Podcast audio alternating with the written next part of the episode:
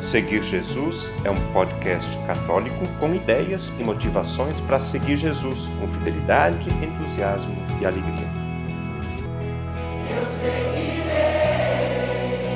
eu irei for o Senhor.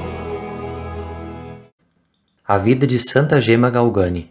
Olá, no podcast de hoje falaremos sobre Santa Gema Galgani uma grande santa mística da nossa Igreja Católica e das mais populares do século XX.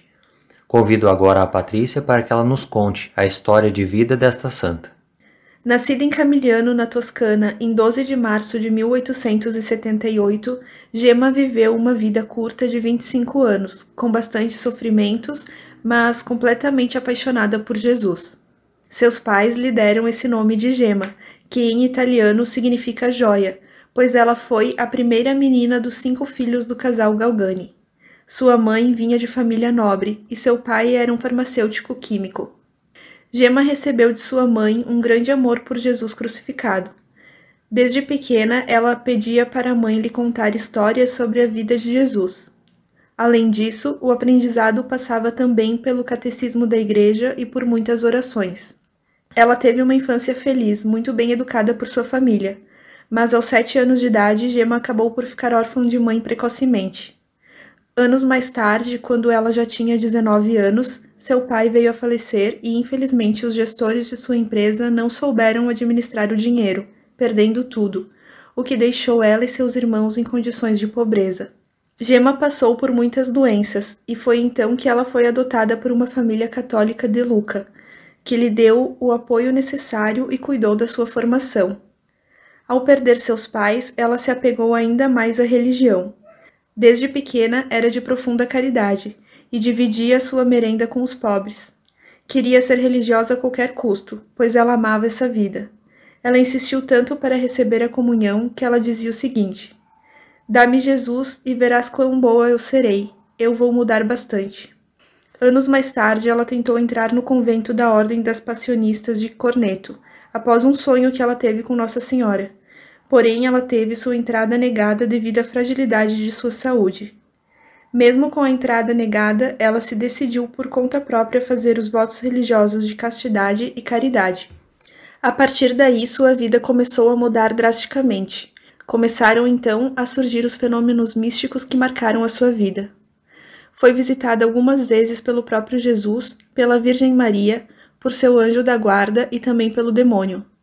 Certo dia, enquanto pensava sobre entrar para a vida religiosa, ela se pôs a orar e entrou em êxtase, sentindo um profundo pesar pelos seus pecados. Foi então que a Virgem Maria se apresentou e disse: Meu filho Jesus te ama sem medida e deseja dar-te uma graça. Eu serei uma mãe para ti, serás uma verdadeira filha. Ela mesma escreveu o seguinte sobre o fenômeno dos estigmas. Estávamos na tarde do dia 8 de junho de 1899, quando de repente sinto uma dor interna dos meus pecados. Apareceu Jesus. Tinha todas as feridas abertas, mas daquelas feridas não mais saía sangue. Saíam chamas de fogo que vieram tocar nas minhas mãos, nos meus pés e no meu coração. Eu me senti como morta. As chagas reapareciam todas as semanas, das 20 horas de quinta-feira até as 15 horas de sexta-feira, acompanhadas de êxtase. Ela usava luvas nas mãos por conta do sangue que saía dos estigmas. Muitos a julgavam como soberba e metida por causa das luvas, porém ela não gostava de ser tratada assim. Era por causa do sofrimento que ela usava. Nos encontros místicos que ela tinha com o anjo da guarda, eles rezavam salmos e orações juntos e meditavam sobre a paixão de Cristo. O demônio algumas vezes lhe apareceu em forma humana de seu confessor para lhe sugerir coisas obscenas. Outras vezes lhe aparecia como um anjo luminoso, que desaparecia em chamas e deixava um monte de cinzas. Muitas vezes o inimigo batia nela, deixando Gema no chão, com hematomas, rosto inchado e ossos deslocados. Mas ela era constantemente confortada por Jesus, Maria e seu anjo da guarda. Em 1902, Gemma se ofereceu a Deus como vítima pela salvação das almas. Logo depois ficou extremamente doente. Seu estômago não aceitava nenhum tipo de alimento e tempos depois começou a expelir sangue. Junto a isso, iniciou-se em sua alma um período intenso de aridez espiritual, com ataques do próprio demônio. Ele tentava convencê-la de que Deus a havia abandonado e, como não obtinha sucesso, por vezes a atacava fisicamente. Com a saúde tão debilitada, Gema diz o seguinte: Eu não procuro mais nada, sacrifiquei tudo e todos a Deus. Agora eu me preparo para morrer. Agora é mesmo verdade que não me resta mais nada, Jesus. Eu recomendo a minha pobre alma a ti, Jesus. Gema sorriu e pendeu a cabeça para o lado, dando seu último suspiro aos 25 anos. Após a sua morte, começou a devoção e veneração à Virgem de Luca, como ela ficou conhecida. No ano de 1940, Gema Galgani foi canonizada pelo Papa Pio XII, que a declarou modelo para a juventude da Igreja. No parágrafo 56 da exortação apostólica Gaudete et Exultate, o Papa Francisco nos exorta sobre um ensinamento da Igreja frequentemente esquecido Vejamos, só a partir do dom de Deus, livremente acolhido e humildemente recebido, é que podemos cooperar com os nossos esforços para nos deixarmos transformar cada vez mais. A primeira coisa é pertencer a Deus.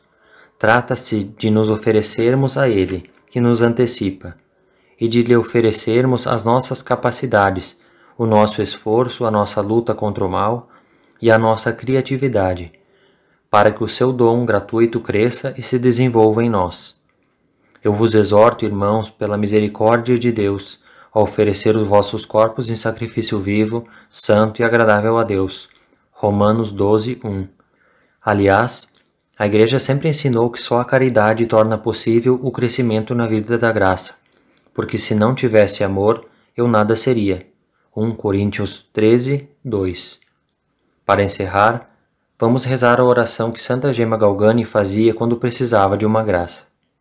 Eis-me aos teus pés santíssimos, ó querido Jesus, para manifestar-te a minha gratidão pelas contínuas graças que me concedeste e ainda desejas conceder-me. Quantas vezes te invoquei, ó Jesus, e tu me fizeste contente. Muitas vezes recorri a ti e sempre me consolaste. Como devo me expressar a ti, querido Jesus? Obrigada Ainda mais uma graça eu desejo de ti, ó meu Deus, se for do teu agrado. Se tu não fosses onipotente, eu não faria esse pedido. Ó Jesus, tem piedade de mim, que tua santíssima vontade seja feita em todas as coisas. Obrigado e até o próximo episódio sobre a vida dos santos. O conteúdo deste podcast está disponível na internet em diversas plataformas. Cito algumas para você conhecer e escolher: Google Podcasts, Spotify, Apple Podcasts, Anchor e Deezer. Convido você a se inscrever num desses canais para ouvir outros conteúdos já produzidos, compartilhar nos grupos com familiares e amigos e também receber as próximas publicações. Eu lembro que o podcast Seguir Jesus tem duas publicações por semana no domingo, a homilia do Padre. E na segunda-feira, um conteúdo variado que nos ajuda a seguir Jesus com fidelidade, com entusiasmo e alegria.